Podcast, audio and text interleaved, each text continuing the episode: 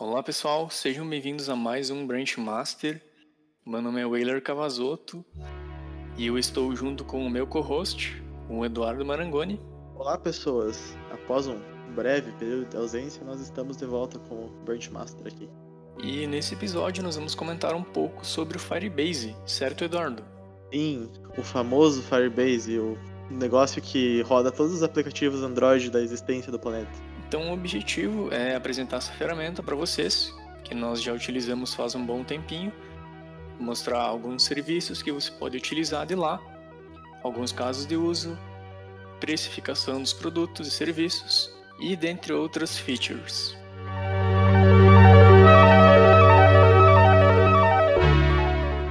Então, nós vamos comentar sobre o que é o Firebase agora, né? O que, que, o que, que ele faz, do que, que se alimenta, onde vive. Firebase é um serviço baseado em containers, né? Produto da Google, que é similar ao Google Cloud, mas algo mais vanilla, diria eu.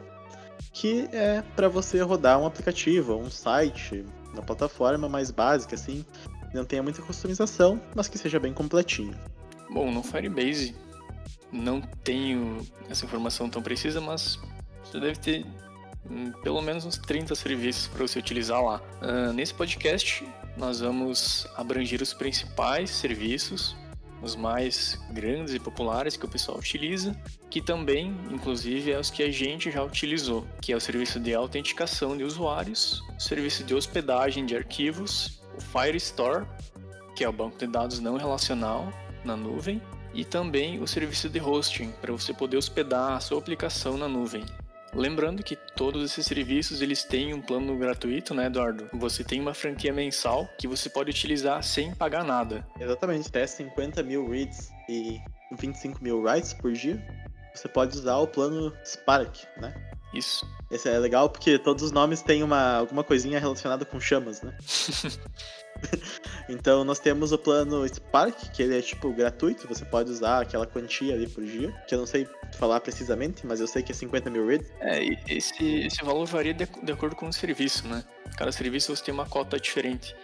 Mas geralmente é bastante alto, né? Sim, sim. É, os serviços mais básicos, tipo banco de dados e de armazenamento de arquivos, eles têm um, um nível, tipo, uma, um nível de uso bem alto por dia até tu estourar o plano gratuito. Mas daí, claro, você pode utilizar os planos que são aqueles pay as you go, né? Que são pagamento por utilização, tipo o Blaze ou o Flame em si que são que é o plano totalmente pago. A grande vantagem que eu gosto do Firebase é justamente você poder começar com um aplicativo pequeno e não pagar nada.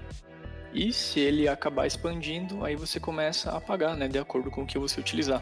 A palavra-chave aí é escalabilidade. Como o Firebase é um serviço do Google Cloud, então você, se teu aplicativo realmente crescer, como o Leila disse ali, você consegue facilmente utilizar milhões de usuários simultâneos sem nenhum problema, sendo que tua arquitetura suporta isso, né? Porque é um container com load balancing e tudo já preparado para ti, você não precisa meter muito a mão ali, só usar. Tem alguns serviços que se você não tiver de imediato utilizando um plano pago, você não consegue utilizar certas features. Por exemplo, o Cloud Functions que a gente vai comentar depois. Mas são coisas bem pequenininhas, né, Eduardo? Que geralmente você não vai utilizar. Algo bem específico. Então, geralmente, você não vai ter impacto nenhum em relação a isso. Eu acho que se você tiver um app mais simples, assim, ou um site até, você não. Provavelmente não vai precisar usar, utilizar o Cloud Functions, né? Mas se você precisar, ele não é tão caro, é baratinho para usar. E ele permite você rodar um, um ambiente Node.js na nuvem ali para fazer tuas lógicas de código. Bom, eu acho que só dando um contexto pro pessoal, eu conheci o Firebase mais ou menos. Na verdade, eu já conhecia ele, né? Mas nunca tinha utilizado de fato. Mas foi quando eu fiz o meu TCC da faculdade, há quase dois anos atrás, e eu utilizei, utilizei o Firebase para fazer o banco de dados, autenticação de usuários e tudo mais. E eu acabei gostando tanto dele que hoje o Firebase faz parte da nossa stack principal, né, Eduardo, da nossa empresa. Sim, a nossa empresa ela roda no Firebase, né? Então é uma ferramenta que ela é muito versátil, muito fácil de usar. É tipo, É, é o Google Cloud para você ter uma aplicação completa, com não muita personalização, mas completinha. Uh, eu acho que a gente pode até dizer que o Firebase ele é o, a ferramenta que é mais utilizada por desenvolvedores para desenvolver aplicativos hoje, né? Porque é uma ferramenta que ela é tão simples, mas tão poderosa, porque ela começa grátis e, como a gente tinha dito, você o céu é o limite ali, né? Exatamente. Uh, mais para frente, no final do episódio, nós vamos comentar algum, alguns cases de uso do Firebase, situações em que ele é interessante de utilizar, mas é importante dizer que ele assim bem, é bem genérico, tá? Você pode integrar ele basicamente com qualquer tipo de aplicativo, de projeto, seja ele um sistema web, um app mobile, um aplicativo desktop, seja lá o que ele for, com certeza vai ter um SDK para você instalar e começar a utilizar no seu projeto. Não me falha a memória do, do que está aqui no topo da minha cabeça, eu consigo dizer que nós temos SDK para JavaScript, tem SDK para Java, tem SDK para C Sharp e tem SDK para C++ também, se eu não me engano. Bom, o primeiro serviço que nós vamos comentar mais detalhadamente é o Firestore, que ele é o banco de dados que você utiliza dentro do Firebase. Então, se nós fôssemos resumir o que é o Firestore, Eduardo, qual seria o termo para isso? Nos é com uma, um MongoDB meio tunado, assim. então, assim, basicamente, o Firestore, ele é um MongoDB, mas na nuvem. Então, você consegue utilizar as mesmas funcionalidades do MongoDB dentro da plataforma do Firebase. Então, você tem coleções, você cria documentos, subdocumentos, você pode fazer consultas, buscar registros e etc. É um banco de dados completo que você utiliza lá na plataforma. Exatamente. Uh, sobre as consultas, eu até tenho que comentar um pouco para dar um pouco de contexto. Uh, como era um banco não relacional, eu estava ouvindo uma palestra de um cara do Firebase esses dias, e aparentemente todas as consultas têm que ser entregues em menos de dois segundos. O que é maravilhoso, na verdade. Né? Mas como que eles conseguem fazer isso? Tem uma pegadinha, sempre tem, né? Quando você precisa fazer uma consulta composta, imagina que você precisa usar dois wheres, você vai ter que gerar um index, né? E você não consegue, por exemplo, buscar por ordenação, tipo, buscar um campo maior e um campo menor. Tem que criar index. Essas coisas tem que tem todas umas pegadinhas assim, né? Um exemplo bom disso que eu posso até pontuar, foi um uso de caso nosso, foi quando nós tivemos que fazer filtragem geográfica. Então, tipo, pegar ao redor de uma coordenada e, tipo, ver se está dentro do raio. O Firebase nativamente não suporta isso. Então a gente utilizou uma lib chamada GeoFirestore, que ela converte as coordenadas para um GeoHash, que são aqueles é uma tipo uma string encodada em base 64 que vai apontar para um quadrado em algum lugar do planeta. E tipo, por que, que a gente não consegue buscar por coordenadas, por exemplo? Porque essa é a pegadinha do Firebase, como ele entrega todas as consultas em menos de 2 segundos. Se você tiver que filtrar um campo maior e um campo menor, que é assim que a gente pega, por exemplo, uma latitude e uma longitude e reduz, né? Você não consegue. Porque justamente por causa das consultas ali. Você tem, tem algumas pegadinhas, assim, eu diria.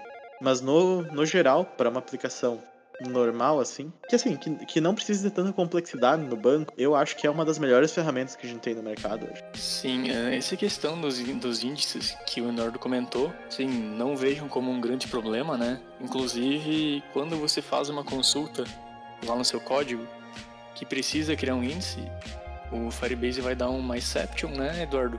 E ele te dá um link pronto para você criar esse índice lá na plataforma.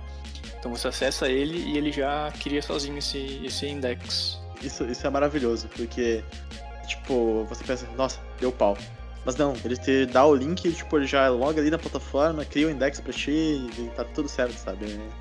É uma ferramenta, assim, realmente muito fácil de usar. Eu acho que é uma das maneiras mais rápidas, assim, de tudo.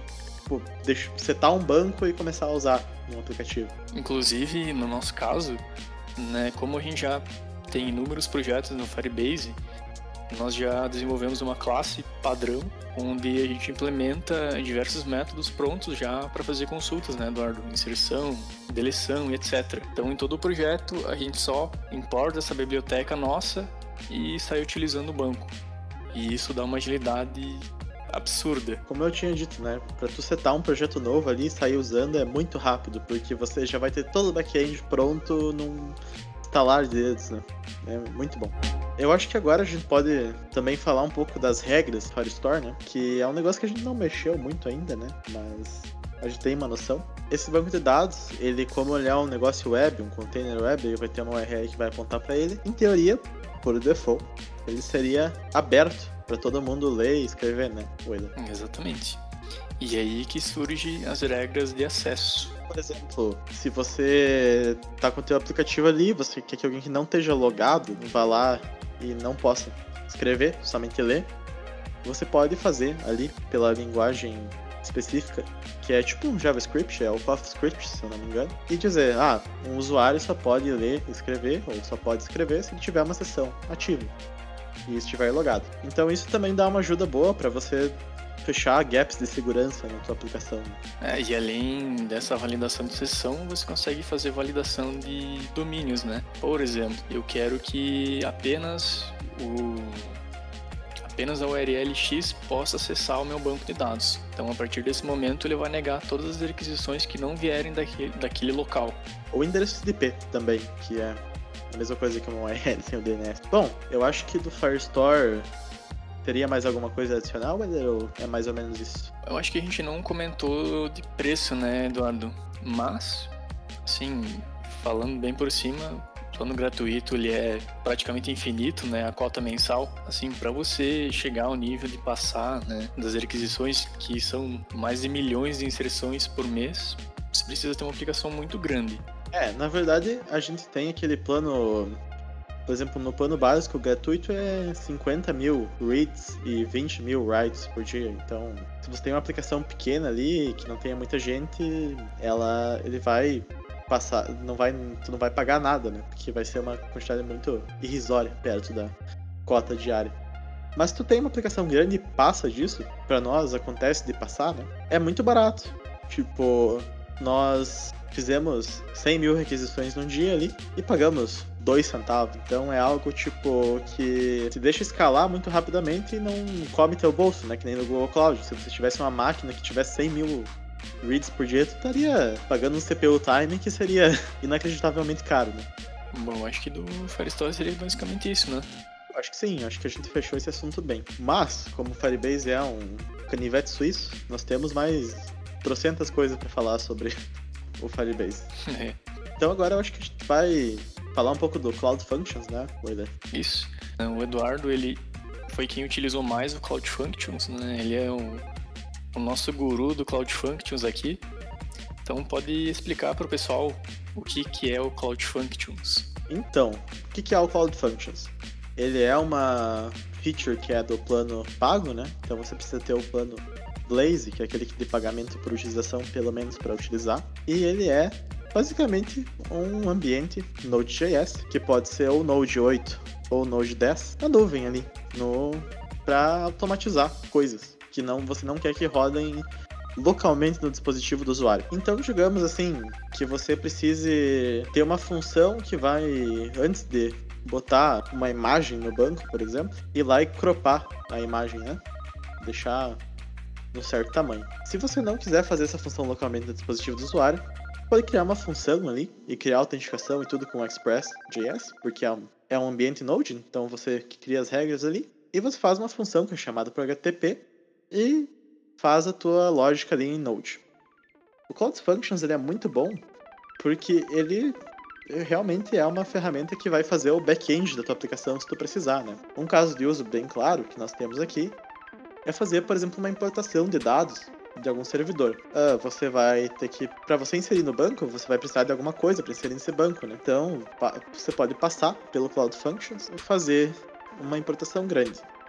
Mas tem uma pegadinha quando você faz muito CPU time no Cloud Function. Você pode escolher as specs da função, né? Então você pode adicionar quantos mega de RAM ela vai ter, qual vai ser o limite de tempo. Só que o limite de tempo máximo são 9 minutos. Então, o que, que acontece se tua função tiver que importar algo que demore mais do que 9 minutos?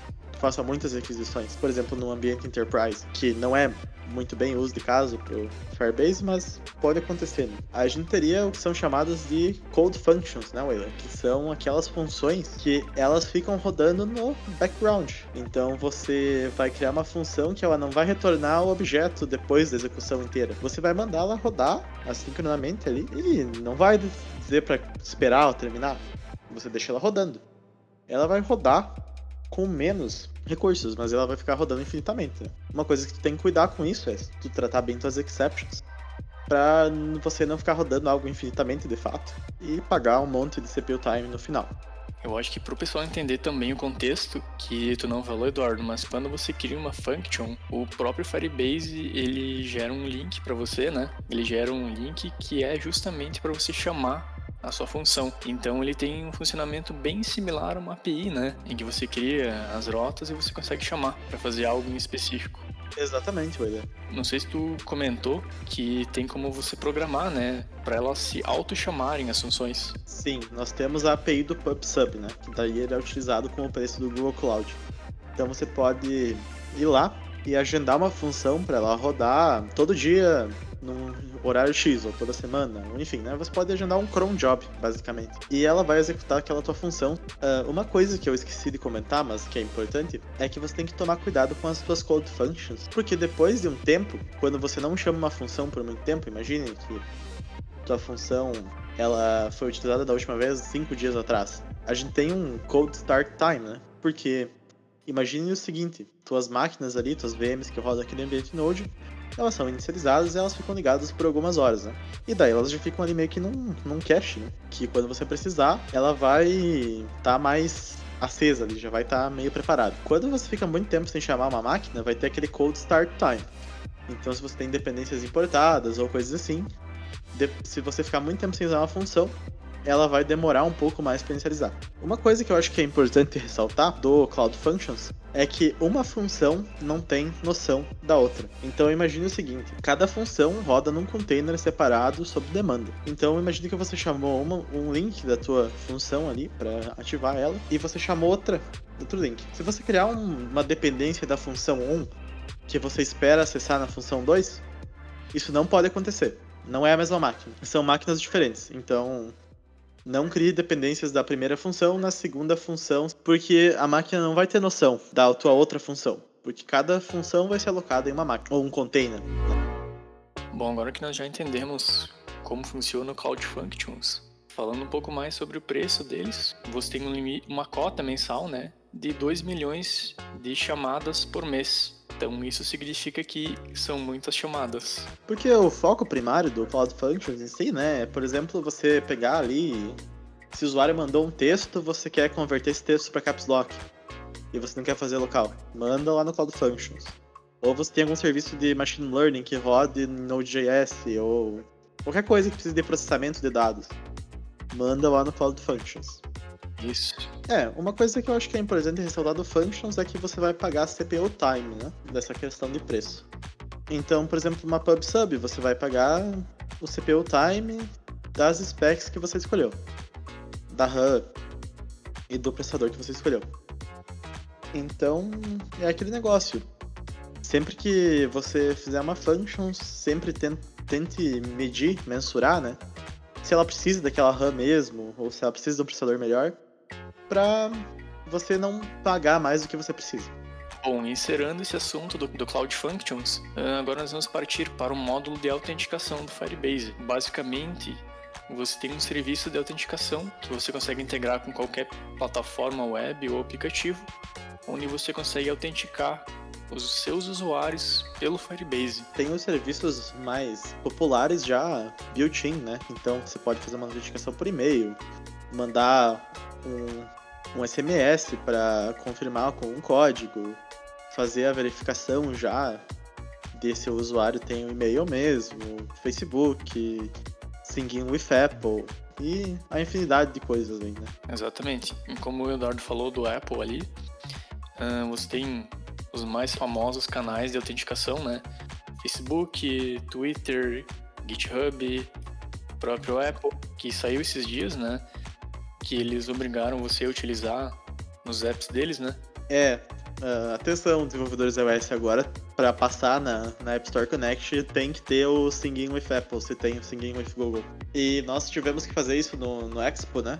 No React Native, e foi uma dor de cabeça. E o bacana de você utilizar esse método de autenticação é que além de você ter o controle de quem está ou não logado na sua aplicação, você também não paga nada. Então esse eu acho que é um dos poucos serviços que ele é 100% gratuito né? Mas você tem acesso ilimitado a ele. E se você já usa autenticação, eles vão te pegar para pagar em alguma outra coisa, né? Que tu vai usar, então seria meio que uma sacanagem pagar isso aí. Uh, eu acho que da autenticação é mais ou menos isso. A autenticação é bem completinha, assim. Você pode mandar SMS para confirmar, você pode fazer reset password já integrado em vários idiomas. É algo, assim, padrão de aplicação grande, sabe? Você pode fazer todas as coisas que as aplicações grandes têm. Que é resetar a senha, confirmar e-mail, SMS e login com todos os provedores. Bom, ah, agora nós temos uma parte ali que o Bader é o nosso, nosso cara que mexe com isso aí, mas é o Firebase Hosting. E ele basicamente é uma ferramenta para tu hostear sites, né? Sites já existentes que estão hosteados em algum lugar, ele pode redirecionar ou um site novo que tenha um domínio personalizado ou o domínio que é criado pelo Firebase. E o mais legal, e eu vou falar de imediato, é que ele é 100% gratuito. Então você não paga por hospedagem. Você apenas paga por downloads, na verdade, né? Se passado um certo tamanho de downloads por dia, ele cobra ali uma, uma taxinha. Isso, mas geralmente, né, se você for hospedar uma aplicação em React, ou até mesmo um site, né? Vai ser bem difícil isso acontecer, né? É, eu acho que são 600 MB de download por dia. Se tu baixar 600 MB em HTML é bastante, bastante usuário, então... Então, se você tem um domínio comprado, você simplesmente configura ele no, no hosting e você consegue subir lá a sua aplicação, o site, sem pagar nada. Só lembrando, eu acabei de lembrar aqui de uma coisa importante, é que no hosting você só consegue trabalhar com arquivos estáticos, certo? Então você não tem lá uma VM que você consegue configurar, né, e etc. Você só sobe arquivos estáticos para lá e o Firebase hospeda para você. Então é isso. Mas, por exemplo, vamos citar uma situação, digamos que eu precisasse usar o cron job na VM do meu site para fazer uma ação específica. Nesse caso, né, ele ia me deixar de me atender porque eu não tenho acesso, né? Não existe uma VM acessível por trás disso. Você só faz o upload de arquivos e ele faz a hospedagem da URL para você. É, por exemplo, o Cloud Functions, né? Que conseguiria fazer o schedule de um job. Assim, eu ele vai ser uma desvantagem, né, de acordo com a sua necessidade, né? No nosso caso, ele nunca deixou a desejar, né? Nós nunca precisamos fazer algo desse nível então esse hosting sempre serviu muito bem para nós e eu tenho certeza que ele poupou umas centenas de reais, né, Eduardo? É milhares, eu diria, porque a gente tem bastante coisa hospedada, né? Então, como ele é mais ou menos gratuito, a gente não precisa pagar CPU time de uma VM, o que é algo que já me de... bota um sorriso no meu rosto, né? Porque o cartão de crédito agradece. Eu acho que a gente pode falar de umas funções auxiliares ao hosting, assim. Você pode incluir o SDK do Analytics também e você vai ter informações em tempo real de quem está acessando suas páginas e normal, né? O Google Analytics, mas ele, se você usa o Firebase, ele já está built-in na plataforma e você já consegue usar todas as funcionalidades ali, porque o SDK do Firebase já vai estar ali dentro. Vantagens e desvantagens. E Wailer, tu que é o cara que que é o, o pioneiro do Firebase aqui na empresa, o que, o que que tu acha do Firebase? O que, que tu acha de vantagem e desvantagem? Olha, a minha opinião é o que eu acabei de comentar, né? Dele ser uma desvantagem desde que você precise fazer algo específico. Como também comentei, ele nunca deixou de atender nós em nenhuma função específica, né? Sempre que a gente precisou fazer alguma coisa, ele já tinha suporte para aquilo. A desvantagem do Firebase é as coisas específicas, como tu falou. Por exemplo, um dia nós tentamos fazer um serviço com uh, o machine learning, com o PyTorch, e nós tivemos que utilizar uma VM no Google Cloud, né? Porque nós não conseguiríamos rodar Python no, no Firebase. Então, caso específico. Era no host, inclusive, né? É, exatamente. Uh, então, essas aplicações mais específicas que precisam de um computador mesmo, uma, uma VM com Linux, ela não o Firebase não vai atender, mas tipo, tem algumas funções de machine learning neles que a gente não, acabou não se aprofundando muito agora, mas casos específicos, principalmente se você usar alguma coisa como Python, uh, o Firebase infelizmente não é o lugar. Né? O preço eu não vejo como uma desvantagem, até porque é um preço bem justo, né? For comparar com o mercado, com o que você pagaria numa AWS da vida, é um preço bem bom. Não, se você utilizar um, uma VM mesmo da AWS ou de, do Google Cloud, DigitalOcean, é uma torneira de dinheiro aberta, né? Porque você vai ter que pagar o CPU time, você vai ter que pagar os IPs estáticos, todas essas coisas assim mais mais específicas e todas elas você vai pagar, né? Então é algo meio. Se eu não me engano, nós utilizamos uma conta do Google Cloud para fazer umas máquinas de teste com aqueles créditos grátis lá do Google Cloud. E em três meses a gente consumiu mil reais em duas VMs, né, Wader? Então é, é complicado. Né? Se você vai fazer uma aplicação que vai ter uns usuários, mas não vai te dar muito retorno, o Firebase é o lugar. Outra coisa bacana é a questão de configuração. Né? Para você criar um projeto e integrar ele na sua aplicação é, é uma coisa instantânea. Né? Coisa que se você fosse configurar uma VM na Google Cloud, por exemplo, ia, ia ser uma demora eterna até você acertar tudo. Tempo de inicialização no Firebase é o que eu acho que é a nossa grande vantagem, né? Que nós utilizamos ele aqui na empresa, na stack principal, porque quando você vai inicializar uma máquina Linux, tem que. Tu pode, claro, tu pode fazer um template também, né? Mas tu tem que alocar um IP estático, ir lá na máquina, instalar o Nginx, instalar o Apache que seja, instalar todas as dependências, ISAS, ISAS, ISAS, e você acaba gastando horas e horas nesse processo, né? Querendo ou não. Porque tem várias coisinhas que tu tem que ir lá e ajustar. E tu não vai lembrar de cabeça como fazer tudo sempre, né? Porque você não seta uma VM provavelmente todo dia. E no Firebase não, tu vai lá, cria o projeto, tá tudo up and running, né? Tudo fu funcionando bonitinho ali.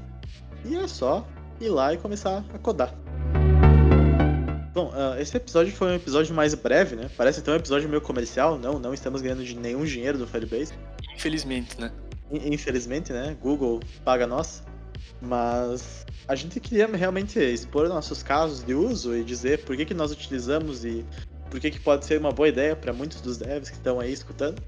Porque realmente é uma ferramenta ali que não tem curva de aprendizado muito grande e você consegue utilizar tudo meio facilmente. Assim. Bom, se você não conhecia o Firebase, espero que você tenha gostado dele e também espero que você considere utilizar ele nos seus projetos, principalmente se você não quer ter gastos enormes. Ou gasto nenhum, né? Porque. É, exatamente, ou, ou não gastar nada mesmo. E nós falamos um pouco sobre os principais serviços, né? Os que a gente mais utiliza. Nós demos um apanhado geral. E resumindo, como o Eduardo também comentou, ele é uma plataforma bem plug and play. Né? É só você começar a utilizar mesmo. Exatamente. Uh, e claro que aqui no, no podcast a gente não vai conseguir dar uma noção completa do que é uma ferramenta dessas, né?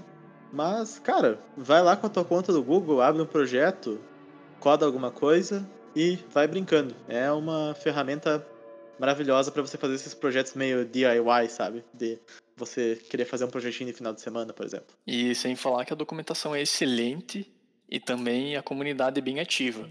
Você encontra muitos tutoriais na internet do Firebase. Exatamente. É, eu acho que é mais ou menos isso. Eu acho que obrigado pela sua audiência e sua paciência, né? E nos vemos na próxima ocasião. Espero que vocês tenham gostado do episódio e até o próximo.